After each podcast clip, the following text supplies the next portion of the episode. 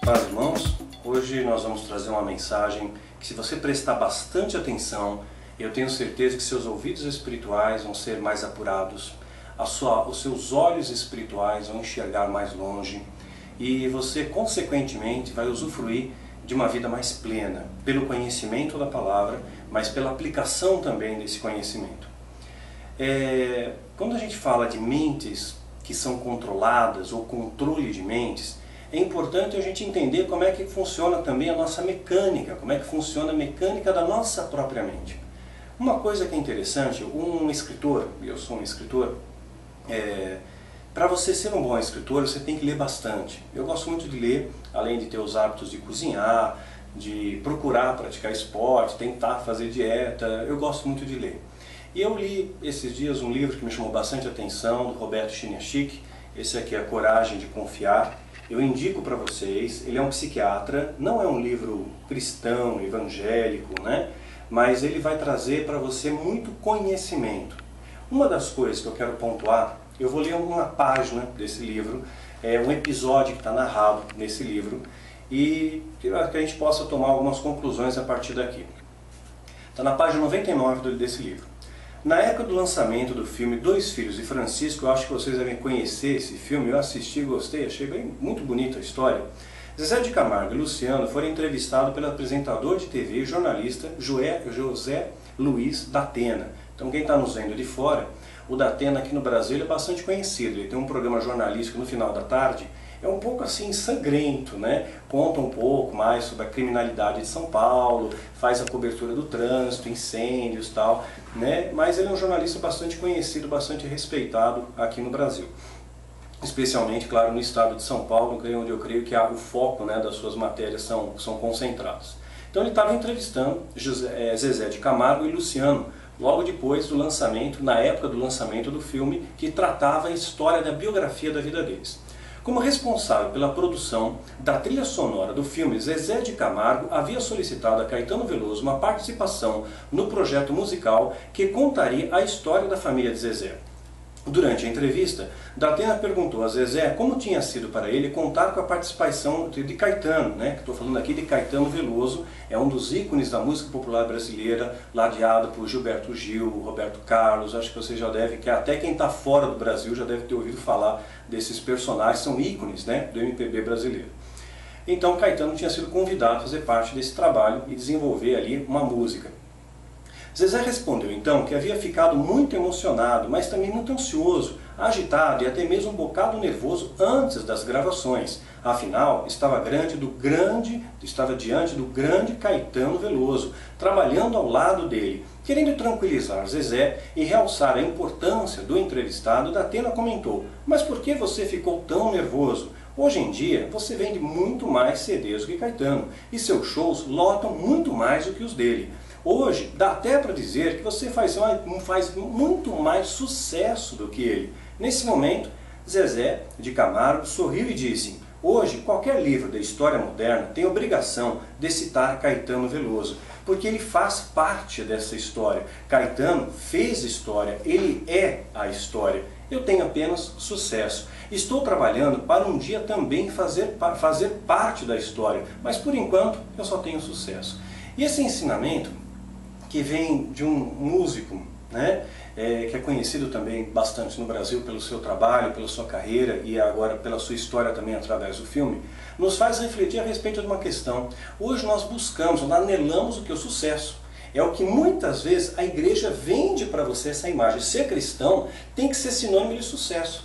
Se você é cristão e você não prospera, ah, faltou fé em você, ah, você tem pecado, você tem brecha, né? E sempre joga sobre, sobre os seus ombros esse peso da culpa. Você está fazendo algo de errado, ou então você está dando brecha ao diabo. Mas se você olhar na Bíblia, Paulo, poxa, Paulo, ele devia ser um cristão que talvez não fosse um modelo né, desse, dessa referência de sucesso. Paulo foi perseguido, foi apedrejado, foi preso, passou necessidade, passou fome, sabe? Então ele passou muitas situações que nos dias de hoje, né, Paulo, muitos líderes do dia de hoje diriam que Paulo não teria fé. Paulo tinha brecha, Paulo tinha algum problema, porque a vida dele estava indo de mal a pior, pela ótica humana, pela ótica da nossa razão. Então o sucesso é algo temporal, ele pode fazer parte da sua vida ou não, mas não é isso que você deve ser sua motivação de vida. Aquilo que tem que ser o esteio para a sua vida e para a minha vida não é o sucesso. Que nem quando eu escrevo os livros, né? Mas eu, eu, vi esses dias uma frase, eu me identifico muito com essa frase de um outro escritor, que é quando alguém escreve livros, você não escreve, claro que tem escritores que escrevem talvez até motivados por isso, mas isso não é o meu caso. Eu não escrevo pensando é, em é, quantos livros eu vou vender. Puxa, vou fazer uma história para vender milhares de livros. Eu não escrevo pensando, vou esse livro aqui vai ser um best-seller, vai ter entre os livros mais vendidos do país, né? ou vai ser traduzido, ou isso ou aquilo. O meu principal objetivo ao escrever um livro é alcançar vidas, é alcançar corações, é despertar em você emoções. Né? Então, da mesma forma, né, eu creio que quando a gente está é, na nossa trajetória de vida, então você pode ter sucesso, né? essa não deve ser a motivação. A sua motivação tem que ser impactar vidas, transformar vidas, né? alcançar vida, despertar sentimentos nas pessoas. Então, em vez de fazer sucesso, ele pode até fazer parte da sua vida, mas você tem que marcar a história. Você tem que fazer parte da história, da história que Deus tem para a sua vida e para a minha vida. É essa história que eu estou lhe convidando a fazer parte. Uma história de Deus, de um plano divino que Ele tem para a sua vida. E até como uma sugestão, antes até mesmo a gente entrar aqui no tema, um outro livro que eu indico para você ler, mas olha, esse aqui eu já vou dar uma advertência. É para crentes maduros, é para crentes que conhecem Bíblia e é para pessoas que têm a vontade de querer aprender e mais do que isso, né, são pessoas que têm, é, buscam esse entendimento, né, que assim, tem muita gente está cauterizada em nosso meio, né, então não estou dizendo nem contra nem a favor, mas eu quero apresentar para vocês um outro livro que eu li achei muito interessante, O Amor Vence, né, do Rob Bell. Né? Rob Bell, esse cara aqui, ele é um dos personagens mais influentes, considerado pelo New York Times, um dos pastores mais influentes do nosso século. Ele tem aberto uma questão que é tem causado uma certa polêmica aí no meio gospel, mas é uma questão muito interessante, fica aí como dica de leitura para a sua vida, para a sua cabeceira. Então, quando a gente, puxa vida, eu quero fazer parte da história. Como que eu faço parte da história de Deus? Primeiro, você não tenta entender a mente de Deus. Você conhece a teoria da relatividade? Né? Você já deve ter ouvido falar, mas você conhece, você sabe do que ela trata, você conhece as equações, você entende a lógica da teoria da relatividade. Eu creio que estou falando com um público que, em grande maioria, não conhece, ouviu falar, mas não conhece a teoria da relatividade. Se nós, então, humanos, limitados, é, não conseguimos entender a lógica de um homem, de um homem, né, que, se, que fundamentou ali uma teoria da relatividade, é, que gerou aquela célebre, célebre, equação, né, energia igual a massa vezes a aceleração da luz ao seu quadrado, é, como é que nós vamos ter a pretensão de entender a lógica divina?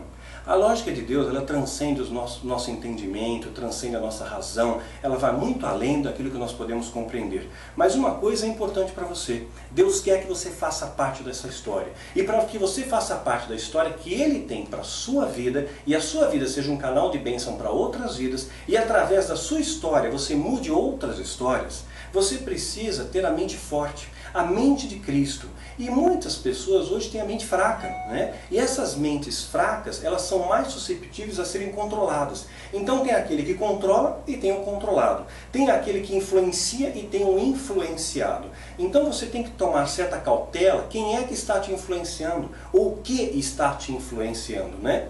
Que aí a gente cai no outro extremo da religiosidade né, da religiosidade. Então, quando você se bitola demais numa coisa, você se afasta do amor de Deus, cria um sistema de dogmas, né, cheio de regras, cheio de mesuras, cheio de, de detalhes, né, de, de pompas, e de repente a gente se afasta dos preceitos de Deus. Né? Então a gente tem que resgatar esse valor né, de, de Cristo, resgatar esse valor de igreja, para que você não caia nesse fanatismo. Né? Que a religiosidade ela gera fanatismo, e o fanatismo não te leva a Jesus. O que te leva a Jesus é a estrada do amor.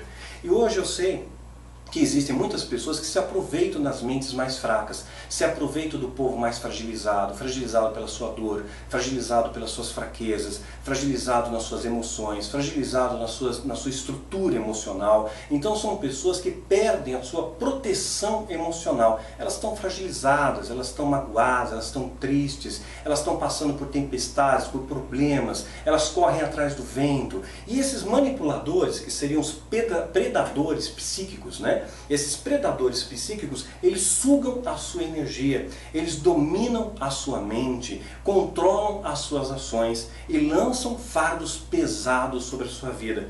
Fardo de culpa, você é o culpado, fardo de medo, né? Te coloca medo, medo do diabo, medo da maldição, medo da rejeição, medo de, de perder o que tem, medo de retroagir naquilo que você conquistou. E é isso aí acaba manipulando a sua vida. Vamos entender melhor como é que funciona esse, esse escopo e, eu, claro, vamos nos pautar, vamos nos fundamentar na Bíblia, que é aqui que tem que ser o nosso fundamento. Atos capítulo 8, versículo 1, diz assim: E também Saulo consentiu na morte dele, falando aqui na dispersão dos discípulos. Então, Saulo, falando também da, da morte de Estevão, está finalizando aqui o apedrejamento de Estevão. E Saulo, que nesse momento perseguia os cristãos, ele consente na morte ali. E fez-se naquele dia uma grande perseguição contra a igreja que estava em Jerusalém, e todos foram dispersos pelas terras da Judéia e de Samaria, exceto os apóstolos. Então, muitos dos discípulos de Jesus, pessoas que seguiam a Jesus, veja bem a diferença de discípulo e de apóstolo. Apóstolo, Jesus escolheu, né? vem fazer parte. Isso é até uma posição teológica, não vou entrar no mérito dela, porque não é, não é pauta para essa questão nesse momento, mas que diz que essa questão apostólica foi algo especificamente para a época de Jesus, porque era fundamental que naquela época as pessoas tivessem visto a Jesus, convivido com Jesus e fossem convidados por ele pessoalmente para fazer parte desse corpo apostólico que serviu de base para a igreja. Né? Então os apóstolos, dentro desse contexto, eram aqueles que Jesus havia sido chamado, tanto é que chamou Paulo posteriormente. Né? Então, é, nesse momento, Paulo não é ainda convertido, ele persegue os cristãos. E é uma grande perseguição. Os apóstolos ficam, lá, ficam em Jerusalém. Só que os demais, eles começam a se espalhar, os discípulos, ou seja, aqueles que seguem ao mestre. Quem segue ao mestre é discípulo do mestre. Quem é chamado pelo mestre, né, aqui nesse contexto, é o apóstolo. Então o que, que acontece? Os discípulos se espalham, eles estão se espalhando, eles estão cumprindo uma profecia que Jesus já disse que ia acontecer. Está descrito isso aqui em Atos, capítulo 1, versículo 8.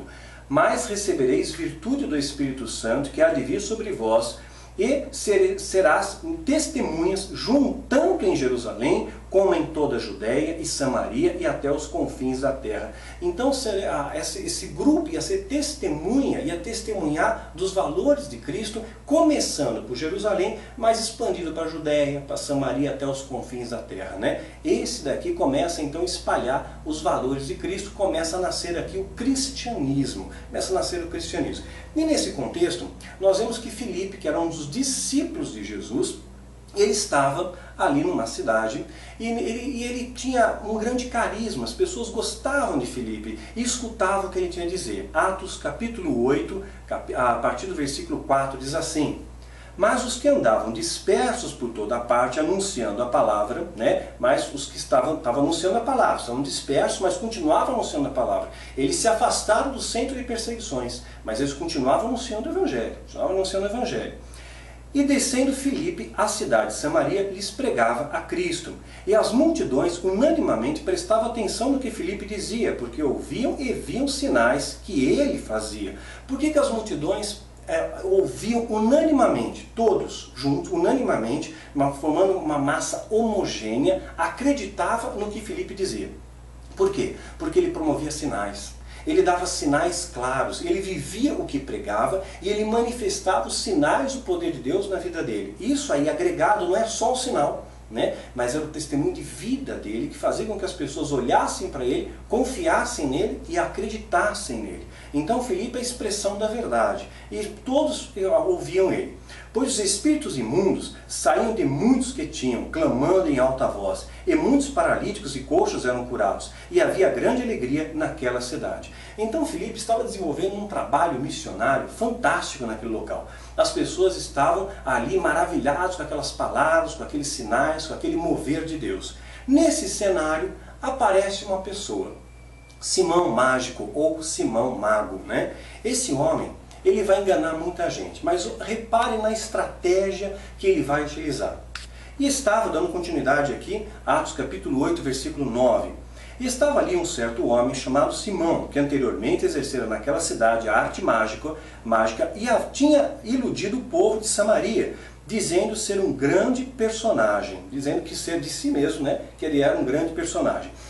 Então o povo via ele como um grande personagem, né, como uma pessoa que manifestava o poder de Deus, que era um, que, é, que era um poder que era, vinha de Deus, o povo estava acreditando nisso, e ele enganou muito, todo mundo ali, do menor ao maior, a Bíblia vai falar mais adiante, né, naquela cidade ali de Samaria, enganou muita gente.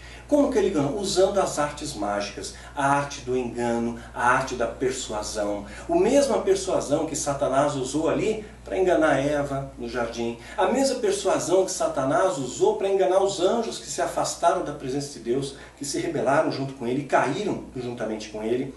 Então, esse poder de persuasão, essa arte mágica, né? essa arte que pode ser algo natural da pessoa, a pessoa ter uma boa oratória, ter carisma, né? mas isso pode ser potencializado também por entidades que ficam à volta daquela pessoa e também pode ser agregado a isso a neurolinguística, a técnicas de oratória, a uma série de fatores. Aqui deixa muito claro que Simão usava artes mágicas e iludia as pessoas. A mágica não é isso? Mágica não é ilusão. Aquelas pessoas estavam iludidas com as palavras de Simão, mas acreditavam que ele era um grande homem, que ele era um grande personagem. E era uma pessoa que representava a Deus. Olha só a coisa, hein? Representava a Deus. Ao qual todos atendiam, desde o menor até o maior, dizendo: Esse é a grande virtude de Deus. Olha só o que o povo acreditava. Ele era um grande personagem, e era uma virtude, acreditava que era virtude de Deus, mas ele só está usando artes mágicas. Nem tudo aquilo que você acha que é virtude de Deus, nem toda aquela pessoa que você olha, puxa, aquele lá é um grande homem de Deus, é um grande personagem. Será mesmo que ele não está te enganando? Será mesmo que ele não está usando de artes mágicas para você? A gente vai entender melhor isso, que seu discernimento seja apurado hoje com essa mensagem. E atendiam porque desde muito tempo havia iludido com as artes mágicas. De novo, a Bíblia reforça isso. Atendia porque aquele povo tinha sido iludido, enganado com as artes mágicas. Ou seja, ele usou de uma técnica de persuasão. Mas ele não usa apenas a técnica, ele vai usar também de uma estratégia, porque a técnica, sem a estratégia, ela não funciona. Você pode ter uma ótima técnica de combate, mas se você não tiver estratégia para combater, você perde o combate. Você perde o combate. Vamos adiante versículo 12. Mas como crescem em Filipe, que lhes pregava acerca do reino de Deus e do nome de Jesus Cristo, se batizavam tanto homens quanto mulheres. E creu até o próprio Simão, e sendo batizado, ficou contínuo com Filipe. E vendo os sinais e as grandes maravilhas que se faziam, estava atônito. Então o que Simão Mágico ele fazia? Ele usava arte mágica, iludia muita gente, o povo acreditava que ele era um grande personagem e ele aceitava aquilo ali, aceitava os títulos que lhe cabiam. Você não está dizendo que ele rejeita o título, não, ele aceita, eu sou, sou mesmo, sou um grande personagem, você vê massageando o ego ali, acreditava até que era a grande virtude de Deus. E agora ele cola em Filipe. Por que, que ele cola em Filipe? Porque Filipe passava credibilidade, Filipe passava confiança, então ele se aproxima daquele que passa confiança para ganhar a confiança do povo a quem confiava em Filipe. Né? Essa então é a estratégia. Então quando ele se aproxima de Filipe, ele começa a agregar a confiança do povo. Começa a agregar a confiança do povo. Já não se aproximaram de você por interesse? Ou para levar alguma vantagem sobre a sua vida? De repente você ganha, começa a ganhar dinheiro. Você montou uma empresa, prosperou nos seus negócios. Não aparece um monte de amigo? Para levar vantagem, para conseguir um emprego, uma indicação. Né? De repente você começa a se destacar em alguma área na empresa, você começa a chegar, chegar mais pessoas perto de você. É assim, é assim que é. Então são estratégias né, que o inimigo também usa. E aí Simão Mágico, mesmo usando a, as artes mágicas para iludir o povo, ele tinha que chancelar aquilo. Ele tinha que ter a chave do coração daquelas pessoas para continuar enganando e iludindo aquelas pessoas. Então ele se aproxima de Filipe ele cola em Filipe para que Filipe se venha representar uma espécie de chancela, venha validar aquelas palavras de Simão e continuasse usufruindo das artes mágicas. Não é assim que muitas pessoas agem? Olha, existem pessoas que são dominadoras, pessoas que são persuasivas, né? Então, desde pais que são dominadores, que oprimem filhos, nós vemos políticos articulados, que fazem com que o povo acredite naquilo que eles falam. Mas é mentira, é criado, existe um cenário criado. Eu lembro, essa informação chega agora para a gente, evidente, né? Hoje você já deve ter ouvido falar dessa história também. O marqueteiro, na época, responsável pela propaganda do Fernando Collor, que chegou a ser presidente do Brasil e foi recebeu também o impeachment, ele, esse marqueteiro Duda Mendonça, ele deu algumas estratégias. Então, o Fernando Collor, ele tinha um grande potencial. Era um cara inteligente, era um cara jovem, então ele, ele tinha o potencial, né? Mas ele precisava e, e, olha quanta bruxaria, quanta coisa entrou, vazou aí na mídia, né? Que acontecia lá também na casa da Dinda, né? Eu lembro bastante disso, talvez aqui as pessoas da época que tenham acompanhado vão reportar, lembrar também. Então, embora ele tivesse as artes mágicas a seu favor, tivesse a sua oratória boa, tivesse a sua juventude, tivesse a sua capacidade intelectual, ele precisava de uma estratégia para alcançar as vidas, para alcançar os corações, para gerar confiança. E o marqueteiro, né, ele usa dessa estratégia, olha, dá um, faz a sua gravata, está perfeita demais, faz o nó da gravata torto ele se apresenta na televisão com o nó da gravata torto, coloca um produto na camisa para parecer que ele estava suado, ele estava suando a camisa, nó torto, ou seja, eu sou igual a você, eu estou suando a camisa, eu estou trabalhando, e cheio de pastas na mesa, onde ele batia a mão toda hora, dá a impressão que aquelas pastas eram arquivos contra o opositor dele lá, né, que era na época o Lula, que era o embate é, entre ele e o Lula. Então, é, essas estratégias de marketing são usadas também nas nossas igrejas. Não seja tolo, meu irmão. Acontece nos bastidores da igreja. Você vê às vezes pastores que têm jatinho, mas ele vai lá no altar, ele vai com uma gravata puída, ele vai com uma camisa suada, ele vai para dar impressão, olha, eu sou igual a você, né?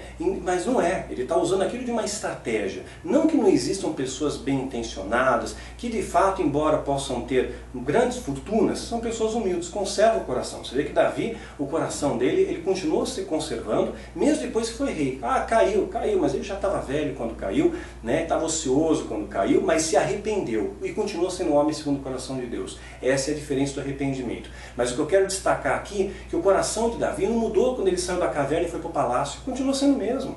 Né? Existem pessoas que podem mudar de vida, podem mudar de status social, podem mudar de, de camada social, de camada é, econômica, de, é, podem é, ter concluído a sua universidade, sua formação acadêmica, mas o coração continua assim, continua humilde. Né? Então essa humildade é, estava presente ali também no coração de Filipe e ganhava confiança. E mais tem, existem, claro, pessoas que têm essa natureza verdadeira, genuína, mas tem aqueles que fazem de marketing. Tem outros que caem no outro extremo, quer ser próspero, seja como eu, olhem para mim.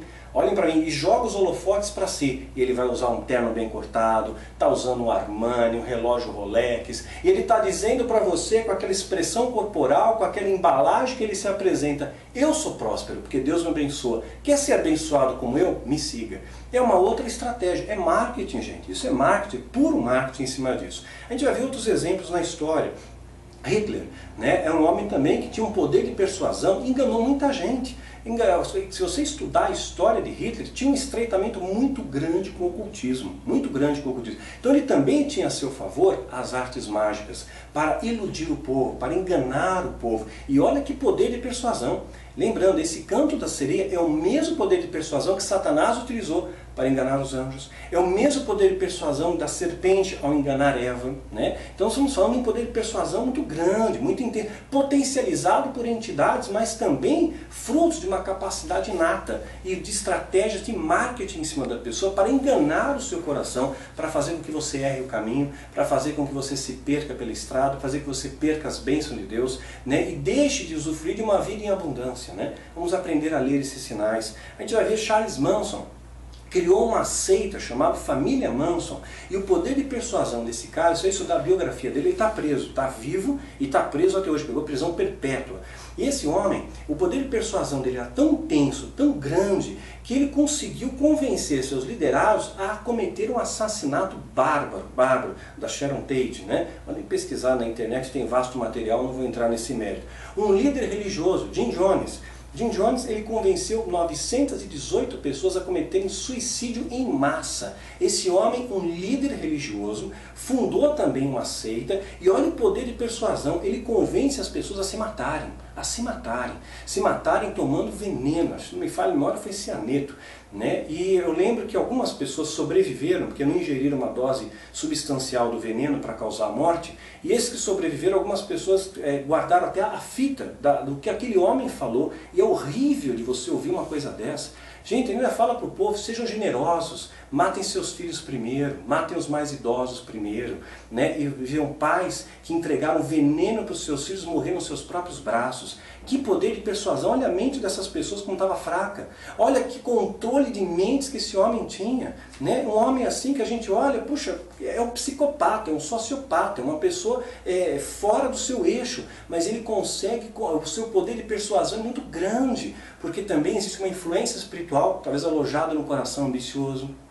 É? O diabo ele, ele não vai ajudar necessariamente aquele que é o satanista, que tem aliança, que tem um pacto com ele. Se você oferecer pecado no seu coração, tem orgulho no teu coração, tem inveja, tem soberba, ele vai usar. Ele drena o poder dele através de você para causar mais destruição, para expandir aquele veneno, né? para que mais pessoas sofram através daquele pecado, através daquele engano. Ele vai usar lábios de falsos profetas para fazer com que o rebanho erre o caminho. Ele vai usar. Tenha certeza, nosso adversário, ele usa isso como estratégia para desviar as vidas do caminho da verdade, né, que é Jesus.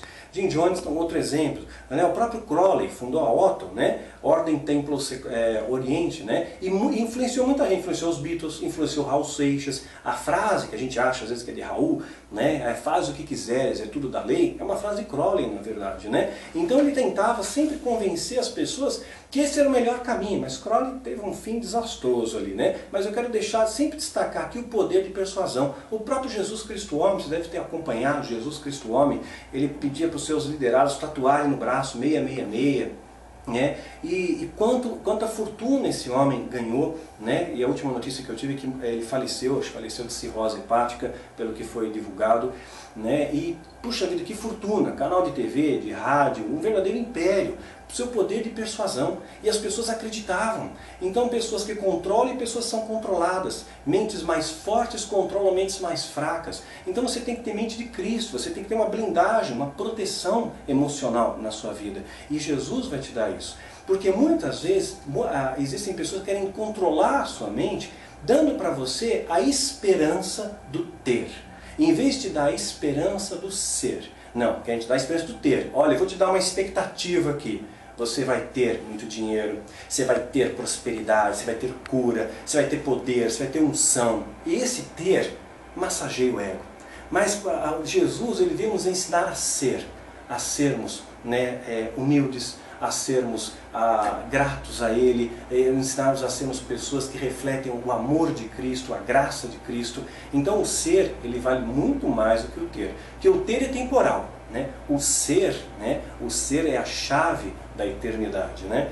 Então, vamos dizer, essas pessoas vão manipular você. E vão, vão, ao mesmo tempo que eles oferecem isso como uma recompensa, na sua neurolinguística, na sua, na sua, na sua oratória, o ter as coisas, eles colocam, agregam isso a uma condicional. Né? Ah, eles se mantêm cativos numa prisão de medo. Se você não fizer o que eu estou dizendo, vem a maldição, vem o diabo, vem o encantamento, você vai perder o que você tem. O rico tem medo de perder a sua fortuna. E o pobre tem medo, tem medo de ficar mais pobre. Né? Então o pobre ele quer ficar rico, o rico não quer ficar pobre. Aí você joga medo nos dois. Né? Você dá esperança para o pobre que ele vai ficar rico e dá medo no rico dele ficar pobre. Assim o rico dá mais dinheiro. Né? E o pobre também vai dar porque ele quer ficar rico. Então esse poder de persuasão fica sempre girado no ter. No ter. Reparem, seja um bom observador, seja um bom leitor de almas, né? Você possa perceber. Aí o que, que acontece? Aí você pode estar se perguntando, puxa, mas ele andava do lado de Filipe. Viu o discernimento de Filipe. Filipe fazia sinais, fazia prodígios, né? os demônios se submetiam ao poder e autoridade que estava sobre a vida dele, porque não tinha discernimento, porque até mesmo o anjo falou com Filipe, quero destacar aqui Atos capítulo 8, versículo 26. Atos 8, 26 diz assim, E o anjo do Senhor falou a Filipe dizendo, levanta-te, e vai para o lado do sul, ao caminho que desce de Jerusalém para Gaza, que está deserto. E levantou-se e foi.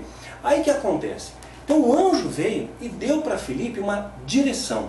Olha, é esse caminho que você tem que ir, vai por essa estrada, é essa a direção que Deus tem para você. Por que, que o anjo não veio avisar de Filipe que tinha um cara do lado dele que era um impostor? Que era um falso profeta, que estava iludindo as pessoas, que se batizou, inclusive se batizou, e o batismo é um testemunho público né, do que, da, da, da sua crença em Jesus, né? é um testemunho público. Então ele publicamente disse, eu aceito Jesus. Né? Ele se dizia ser convertido. Né? A pessoa andava ao lado de Filipe. Mas por alguma razão Deus não revelou a Felipe, porque existem coisas, queridos, que você tem que passar e que eu tenho que passar. Muitas pessoas se aproximaram de mim, quem conhece a nossa história sabe disso. Isso aconteceu muitas vezes, já é até cansativo repetir, mas vocês já sabem disso, fui roubado, fui enganado, fui traído, fui usado dezenas de vezes por pessoas diferentes, situações diferentes, mas eu sempre vou continuar acreditando no potencial humano. Isso não fez com que eu desmereça as vidas, não fez com que eu me feche em copas, né? E agora todo mundo é do mal, de forma alguma. Eu continuo acreditando nos valores do ser humano, nos valores bons, no amor de Deus que você tem no seu coração continua acreditando no lado bom né, do ser humano, que é capacitado pelo Espírito Santo. Continua acreditando no arrependimento, no perdão, na humildade, continua acreditando nesses valores. Então eu continuo acreditando no ser humano. Se alguém me perguntar, Daniel, você faria tudo de novo? Faria tudo de novo. Né? Cometeria talvez os mesmos erros né, é, em menor escala, porque, sei lá, eu não consigo é, deixar de ajudar alguém que está passando necessidade. Eu tenho muita dificuldade de dizer não. É, talvez esses sejam um dos meus maiores defeitos até, maiores falhas, coisas que até minha esposa briga bastante comigo. Daniel, você tem que aprender a dizer não. Né? As pessoas às vezes precisam ouvir um não, mas eu, eu acho que, sei lá, é uma falha aí que eu tenho, não vou nem entrar nesse mérito. E talvez esse tenha sido inclusive uma das falhas que algumas pessoas apontam. Ah, Daniel, já sei porque a base não deu certo. E não é que não deu certo, é porque tudo tem tempo, modo e propósito. Eu tenho certeza que nós lançamos as boas sementes, essas sementes ficaram e elas vão germinar, vão florescer, vão crescer para a honra e glória de Jesus. Mas uma coisa que muitos líderes falaram, Daniel, você não usou o potencial que você tinha. Você tinha que pregar ali o dízimo, tinha que colocar medo no povo, tinha que determinar mais ordem. Né? Então a gente só estava ensinando o amor, a gente compartilhava dos valores de Cristo, a gente ensinava ali a verdade, né? sem manipulação, sem opressão, sem indústria do medo, sem vender objetos. Quem fez parte da base sabe disso. A gente tinha um bazar onde nada era vendido, tudo era dividido. A gente tinha uma mesa farta, não tinha cantina. Né? A gente não ostentava títulos. Ah, Daniel, você é o quê? Eu sou o Daniel. Né? Eu dependo de Jesus como você. Sou o Daniel, estou aqui para estar ao lado da ovelha, não para estar acima. Né? Quem está acima é Jesus, Ele é o dono de todas as coisas. Ele que detém a glória, a unção, o poder, a majestade, é tudo dele. Nós somos só pó aqui. Então, é, muitos líderes falaram isso para mim, Daniel, você devia ter agido de outra maneira, mas eu não conseguiria agir de outra maneira, que eu, eu estaria traindo os valores de Cristo. Evidente, queridos, muito importante pontuar isso, que nem todos os líderes são manipuladores, evidente que não. Conheço muitos líderes sérios, íntegros, ilibados, corretos, justos, que estão apontando o caminho ao remanescente fiel. Mas isso é uma exceção, lamentavelmente é uma exceção. A regra hoje é a manipulação das massas. Até mesmo uh, uma estatística feita no Brasil ah, os crentes, embora sejam uns 42 milhões de crentes no Brasil, estimado de 42 a 44 milhões, Quantos de verdade são convertidos? O pessoal não conhece Bíblia, gente. Não conhece Bíblia, não conhece a palavra para contestar. Como é que você vai contestar mentira se você não conhece a verdade?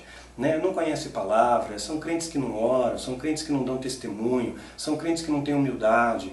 Né? Então, de verdade, convertidos para falar quantos são? Quantos realmente representam esse remanescente fiel? É um grupo pequeno que paga o preço, né? que paga o preço de uma vida de santidade, que vive e procure pregar o amor. É mais difícil, né? É um caminho mais estreito, é um caminho mais estreito. Mas esses poucos fazem diferença a muitos. Então, existem sim líderes corretos e existe também remanescente fiel que vai ouvir essas vozes, vozes que clamam nos desertos. Então, tem a geração João Batista no nosso momento existem as pessoas que estão ouvindo essas vozes que estão nos desertos, né?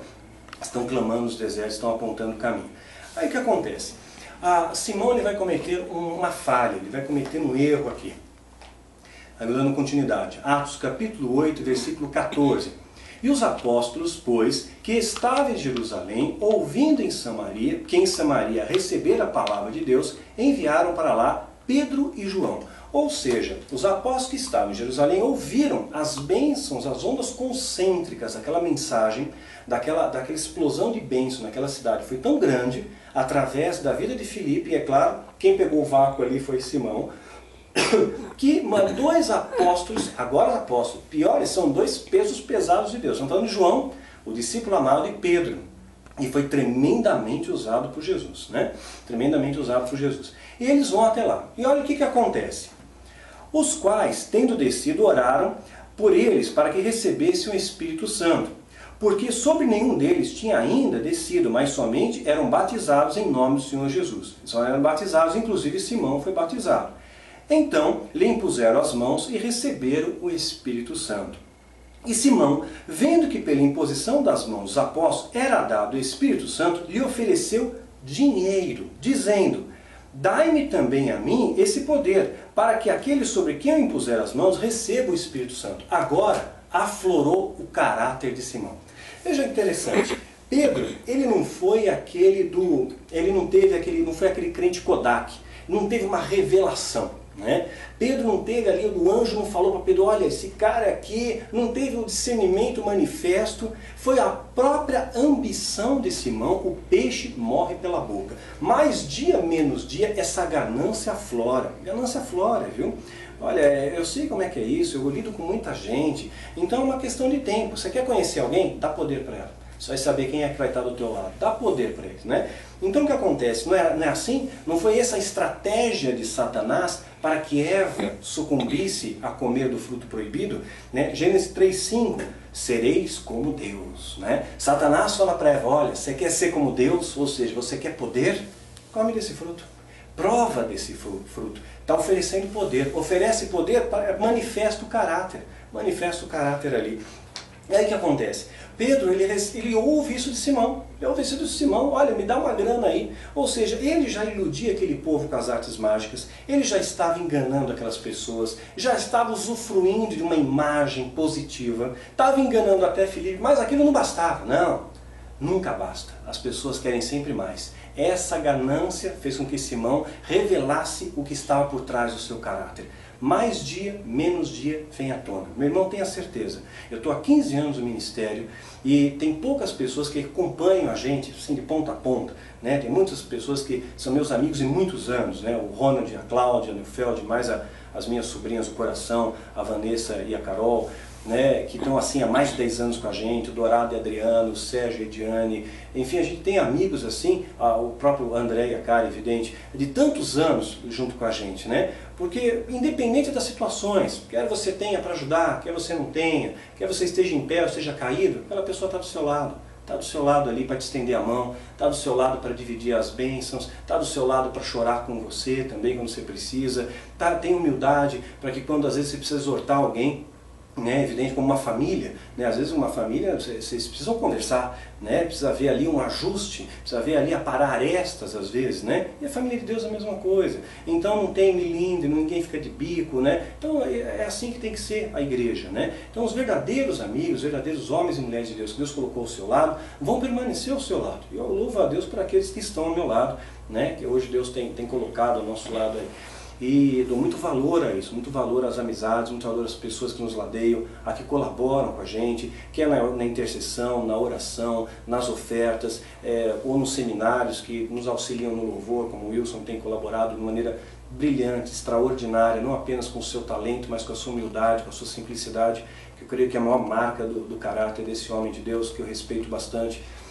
Então, é, nós somos muito gratos a isso. Agora, a questão do poder é complicada. A questão do poder é aquele negócio, você dá um microfone para a pessoa. Você dá um microfone, você dá, você dá um cajado, a pessoa já muda. Muda, gente, como muda? Cuidado com isso, cuidado para não deixar esse orgulho entrar no seu coração. E aí entrou no coração de Simão Mágico. Ele revela aquilo que estava no coração dele. Ele revela aquilo ali. E olha só o que Pedro vai dizer para ele. Mas disse-lhe Pedro, teu dinheiro seja contigo para a tua perdição, pois cuidasse que o dom de Deus se alcança por dinheiro. Ou seja, se o dom de Deus não se alcança por dinheiro, gente, pensa, pensa comigo. Por que, que estão precificando as bênçãos do Senhor? Por que, que colocam preço nas bênçãos de Deus? Você quer o carnê da prosperidade? Eu já vi isso na televisão. Você quer ser próspero? 12 parcelas em mil reais, 12 mil reais você vai dar para ser próspero. Você, então, aí, então a bênção da prosperidade vem quando você paga o carnê. Quer dizer, não vem quando você tem uma vida de santidade. Não vem quando você se quebranta, quando você pede perdão, quando você muda de atitude. Não, vem quando você paga o carnê. Está vendo só como essa distorção de fatos é colocada para a gente? Cada dessa maneira. Então, as bem, o dom de Deus não se compra por dinheiro. E é algo que eu oro todos os dias da minha vida. Senhor, não me deixa me transformar num profissional da fé. Eu tenho vivido pela fé todos esses anos, Deus tem abençoado, e o essencial Deus não deixa faltar. Isso é muito importante pontuar. Não está escrito na Bíblia que você vai ser rico, mas é escrito que o Senhor é teu pastor e nada vai te faltar. E assim tem sido na minha vida também. Né? Claro que há, há uma sazonalidade nisso, momentos mais arroxo, momentos um pouco mais de tranquilidade, mas faz parte da, da vida de todo mundo, da minha vida, da sua vida, isso faz parte da nossa jornada de vida. Na vida teremos aflições. Mas, ou seja, a sua motivação não tem que ser as bênçãos do Senhor, mas sim ter o Senhor das bênçãos no seu coração. Né? E aí, Pedro então deixa muito claro que o seu dinheiro, então, as bênçãos de Deus não se alcança por dinheiro, o dom de Deus não se alcança por dinheiro. Tu não tens parte nem sorte nessa palavra, porque o teu coração não é reto diante de Deus. Agora sim, Pedro percebe que estava florado, teu coração não é reto, você não é digno de fazer parte dessa palavra, né? da palavra da. Você está enganando o povo. Aí o caráter de Simão vem à tona e Pedro descasca o verbo. Você vê que a Bíblia o homem de Deus, ele não tem a fala mansa.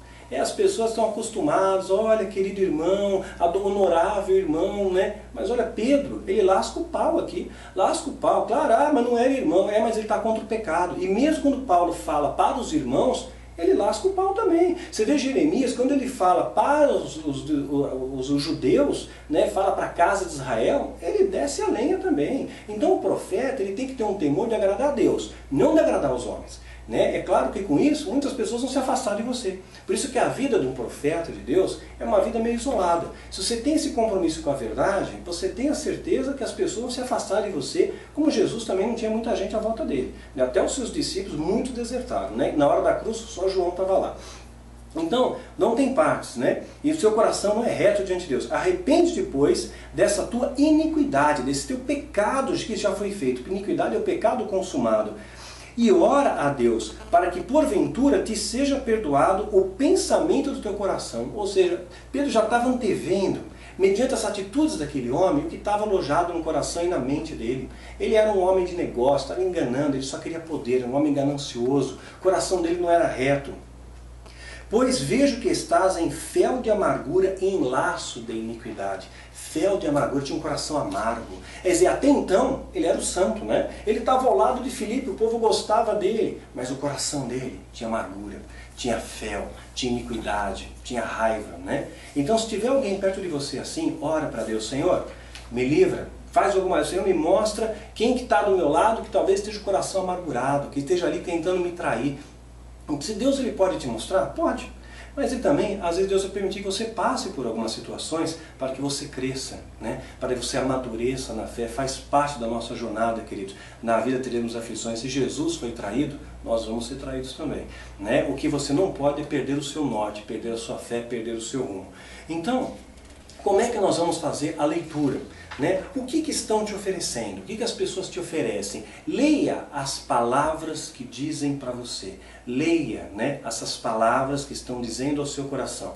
O que, que estão te oferecendo? Leia o que está por trás das palavras. Não olhe apenas para a oratória da pessoa que está diante de você, não olhe apenas para a embalagem que aquela pessoa se apresenta, não olhe apenas para as estratégias que aquela pessoa usa de subterfúgio para alcançar o seu coração, mas olhe além da letra. Leia as palavras, leia nas entrelinhas. O que, que eles estão te oferecendo? Eles estão te oferecendo amor? Estão te oferecendo perdão? Estão lhe oferecendo direção, arrependimento, redenção, fortalecimento? Ou eles estão oferecendo para você prosperidade, vitória, poder, conquista? O que, que eles estão te oferecendo? Porque a boca fala e o coração está cheio. Né? O que, que eles estão te oferecendo? O que, que Jesus ofereceu para nós? Ele ofereceu amor, ele ofereceu a, humildade, ele ofereceu perdão, ofereceu redenção, ofereceu salvação. Jesus ofereceu isso. E o que, que aqueles que servem a Jesus têm que oferecer para você? Os valores de Cristo. O ser vale muito mais do que o ter. Jesus nos ensinou muito claro isso, muito claro isso. Essas pessoas que falam com você, é, esses falsos profetas, o que, que eles estão falando? Repare na oratória deles. Eles falam de si mesmos. Eu faço, eu sou, eu tenho, eu posso, meu ministério, minha igreja. Quando eu orar, eu se fazendo de um grande personagem, né? Eles se, ou eles enaltecem a Cristo, eles dizem, Ele é o nosso Rei, Né? Dele é toda a honra, dele é a vitória, dele é o louvor, dele é a adoração. Só ele é digno, dele eu dependo. Né? Qual é a oratória das pessoas que estão dando direção para você? Leia nas entrelinhas, querido. Perceba onde está a motivação do coração. Perceba onde está a motivação do coração dessas pessoas. Né? Enaltecer a Cristo ou enaltecer a si mesmo? Em passar para você os valores de Cristo ou passar para você valores terrenos, temporais, passageiros, valores que o ladrão pode roubar, que a traça pode roer. Nossos valores são eternos, né? Nossos valores são eternos, não passageiros. Deus pode abençoar você com a prosperidade? Pode. Mas não seja esse o alvo da sua vida, seja esse uma, possa ser uma consequência. Não é isso que a Bíblia diz? Busque em primeiro lugar o reino, o resto lhe é acrescentado. Primeiro é o reino, né? Então muitas pessoas, você começa a ler né, com gestos, ler nas palavras, ler nas atitudes. Então nós vamos, temos que buscar a Deus esse discernimento de ler as pessoas né, através dos seus gestos, através das suas palavras, como elas se apresentam. Né? Ela reflete o valor de Cristo? Segue, é de Deus. Não reflete o valor de Cristo? Rejeita, cuidado, está te enganando, está cercando a sua mente, está te pondo medo? Não vem de Deus. A, a Jesus ele jamais ele coloca o amor dele atrelado ao medo. Quem ama, ele diz quem está, ele coloca muito essa questão de proteção, de cuidado, cuidado de pai, de cuidado de alguém que vai lhe acolher, que vai lhe estender a mão. Jesus não, não diz para que você tenha medo do diabo, nem isso. Está onde está na Bíblia que está escrito para que você tenha medo do diabo. Não está escrito, não está escrito. Está dizendo para você ser prudente. Isso está escrito, seja prudente, seja cauteloso. Porque o bicho é como o leão, que ruge de redor, né? mas não diz para você ter medo dele, porque é maior aquele que está em nós do que aquele que está no mundo. E você, querido, tudo pode nele que te fortalece. Né? Nele você pode todas as coisas, né? na força dele. Esses são os preceitos que são fundamentados na palavra de Deus. E é isso que vai fortalecer a sua mente. Esse conhecimento, que essa pedra de conhecimento, seja mais um tijolo para edificar a sua fé.